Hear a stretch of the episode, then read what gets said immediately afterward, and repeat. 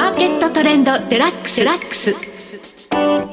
この番組はお客様のベストパートナーを目指す大気証券の提供でお送りします。皆さんご機嫌いかがでしょうか？大橋ひろ子です。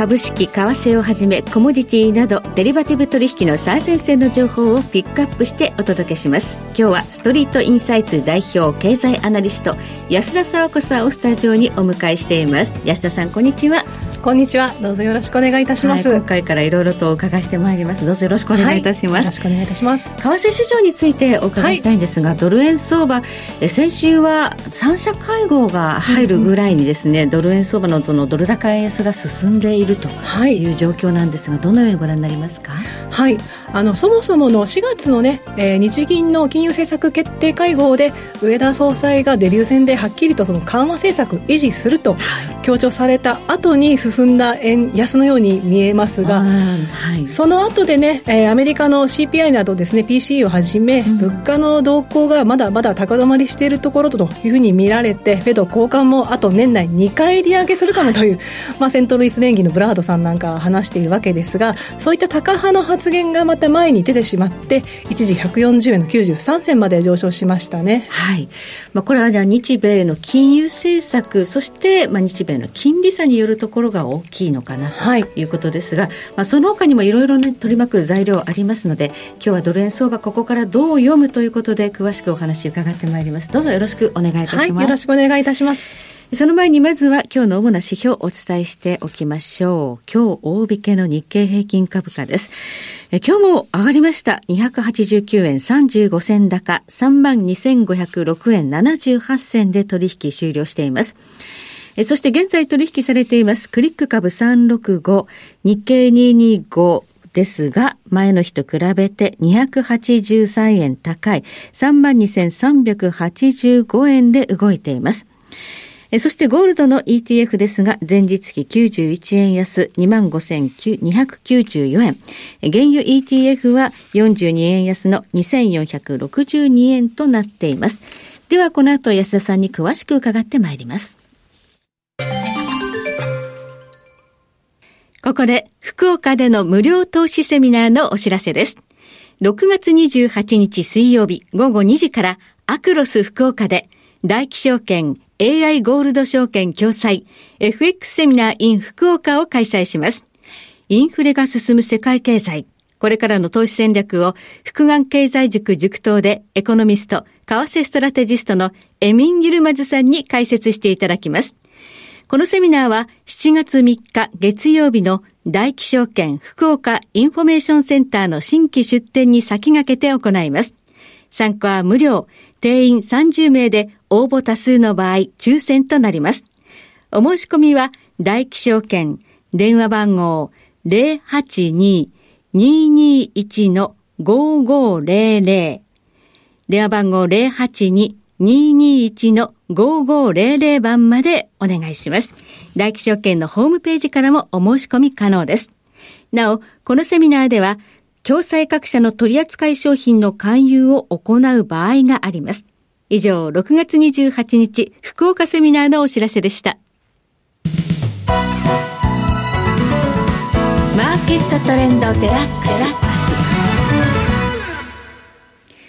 さて今日はストリートインサイツ代表経済アナリスト安田沙子さんをスタジオにお迎えしています。さあ安田さん、日米の金融政策によるところが大きいということなんですが、まずアメリカ。はい。アメリカの利上げが先週まで、先週の前半までは、6月の FOMC でもあると。いう織り込みだったかと思うんですが、なんか急速になくなったんですね。あの、5月26日に発表された4月の PCE 価格指数、はい、コアと合わせて再加速したという動きに反応して、6月利上げ織り込み度復活したわけですけれども、はい、結局その6月に入ってみると、弱い指標が出てきましたよね。うん、あの5月 ISM 製造業景況指数、あれ7か月連続で50の分岐点割り込んでますと。はい、で、さらに仕入れ価格も下がってきてまして、はい、もう一つやっぱり注目されたのが、第一四半期単位労働コストで、はい、こちらが、えー、速報値から大幅に、えー、下方修正されましたよね。うん、6.3から4.2でしたか。そこがかなり効いて、はい、まあ、6月利上げ織り込み度がなくなったということだったんですが、一気に6月2日のアメリカ5月雇用統計、前月比33.9万人のプラスでね、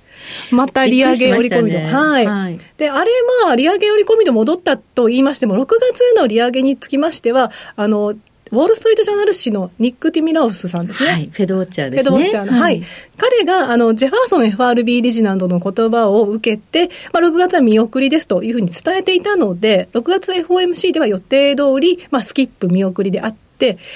月のね、利上げ織り込み度が今50%超える状況ですよね。はい、7月にはやっぱりやるという織り込みのままですから、はい、まだアメリカの金利は上がる可能性を残しているそういうことですね。いう状況ですね。はい。まあ、そんな中ででも気になるのは、良かったと見えるこの雇用統計の内訳ですよね。はい、はい、雇用統計の内訳なんですけれども、確かにその教育、健康であったりですとか、専門サービスといった業種牽引してまして、堅調なように見える一方で、はい、特にこの専門サービスで言いますと、実はいわゆるその企業で、例えばそのテクノロジー系の企業ってリストラがかなり出てきましたよね。はい、あれによってあの個人で起業される方が増えたという話もありまして、えーちょえー、季節調整前の数字で見ましても、え企業と廃業のベースでの雇用って20万人以上増えてまして、はい、これ2か月連続で堅調な数字なんですよ。はい、で、これの、えー、折り込みなんかを見てみますと、こういったところが押し上げてるというふうに見られるので、そ、ね、まあ、それがまず要因としてありますと、うん、で、その一方で、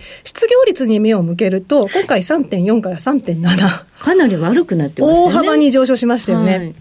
で、特にひどかったのは黒人でして、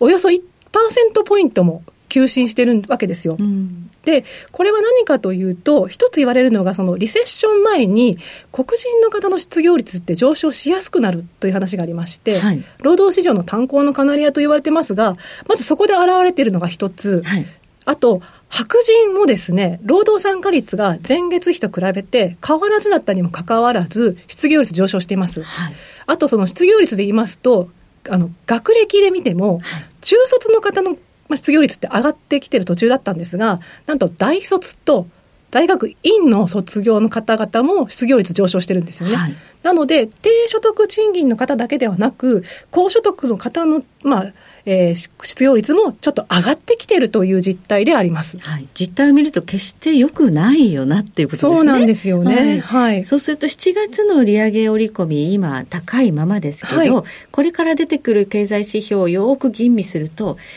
年内の利上げの可能性って後退する可能性っていうのもあるんかな？そうなんですよね。はい、で、今回のアメリカの債務上限問題、はい、あの債限の上あ債務の上限をまあ、停止しますっていう法案が財政責任法案ですね、はい、成立しましたということで、うん、それで一気にあのダウ平均ですとかナスダック急進しましたが、うん、一難去ってまた一難で、何が起こるかというと、財政責任法案で盛り込まれた学生ローン債務免除、はい、あれが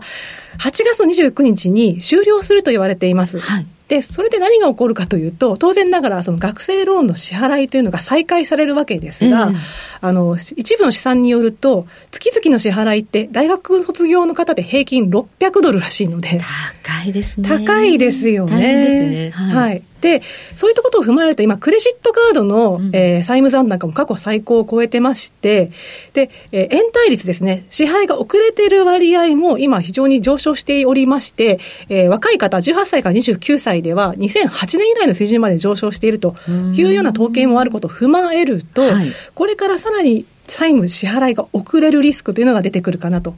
い。うふうに思います、はい、やはり今年の景気後退、リセッションというのはちょっと避けられないのではという感じでしょうかね。そうですね。もうそれ一つ言うなら、うん、あのいわゆる銀行の融資基準がありますけれども、はい、あれ現在、第一四半期で46%ですが、はい、基本的に40%の節目を超えるとリセッションに入る可能性が高くなると言われてるんですが、うん、失業率とも関係があって、えー、IT バブル崩壊後とリーマンショックの時を踏まえると、大体平均で、えー、5四半期ぐらいの後に、貸出基準がピークアウトした後に失業率もピークアウトする。はいということになるので、そうなるとやはり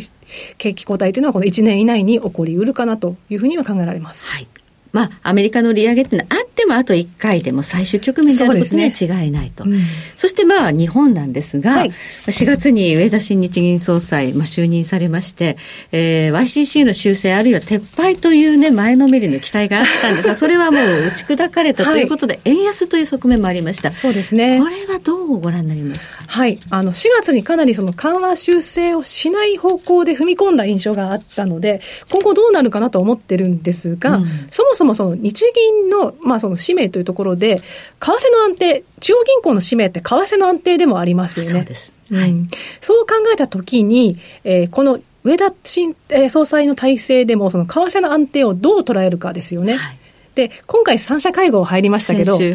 140円の93銭あたりで入ってきたということは、去年の9月22日から始まった介入を考えると、あの時は144円の99銭までいったところで三者会合があって、うん、151円の94銭まで上昇しましたから、まあ、大体5円ぐらいの上げ幅と考えると、はい、今回あの、かなり上昇したとしても145円で止めたいという意図が見受けられるというふうに思います。はい。当局のスタンスというのはそういうことで。であるならば、金融政策で何とかしてほしいというような要望は出てこないんでしょうか？実際そういった話も出てきてますよね。えー、YCC を修正すべきではないかという話も出てきてますし、はい、前回の為替介入でも、えー、日銀の緩和政策と介入がねじれてるという話も出てきていましたので、そこを上田総裁がどのようにまとめていくかというところが一つと、はい、あと前回の会合の注目発言として、あの政策金利指針の削除が行われてましたね、はい、あれはそのコロナに紐づいていたところの整理が必要と説明されていらっしゃいましたけれども、うん、要は政策の柔軟性確保であるというふうな解釈がありますし、はい、イコール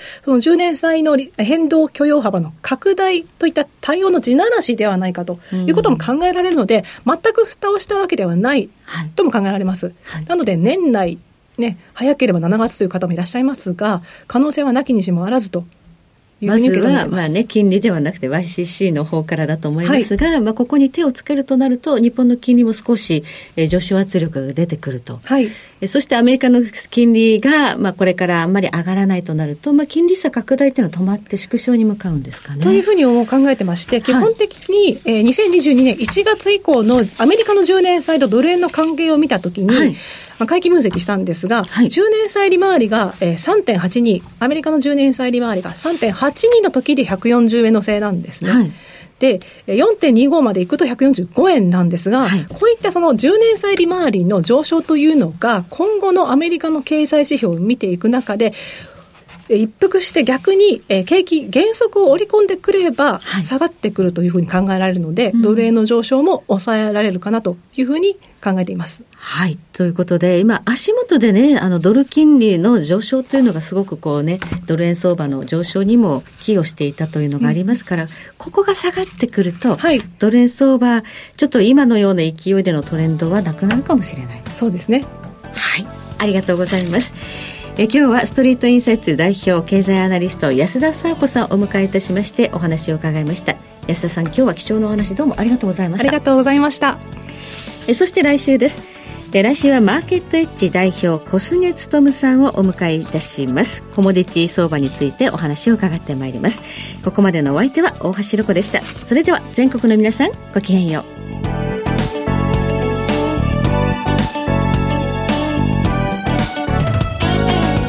この番組はお客様のベストパートナーを目指す大気証券の提供でお送りしました。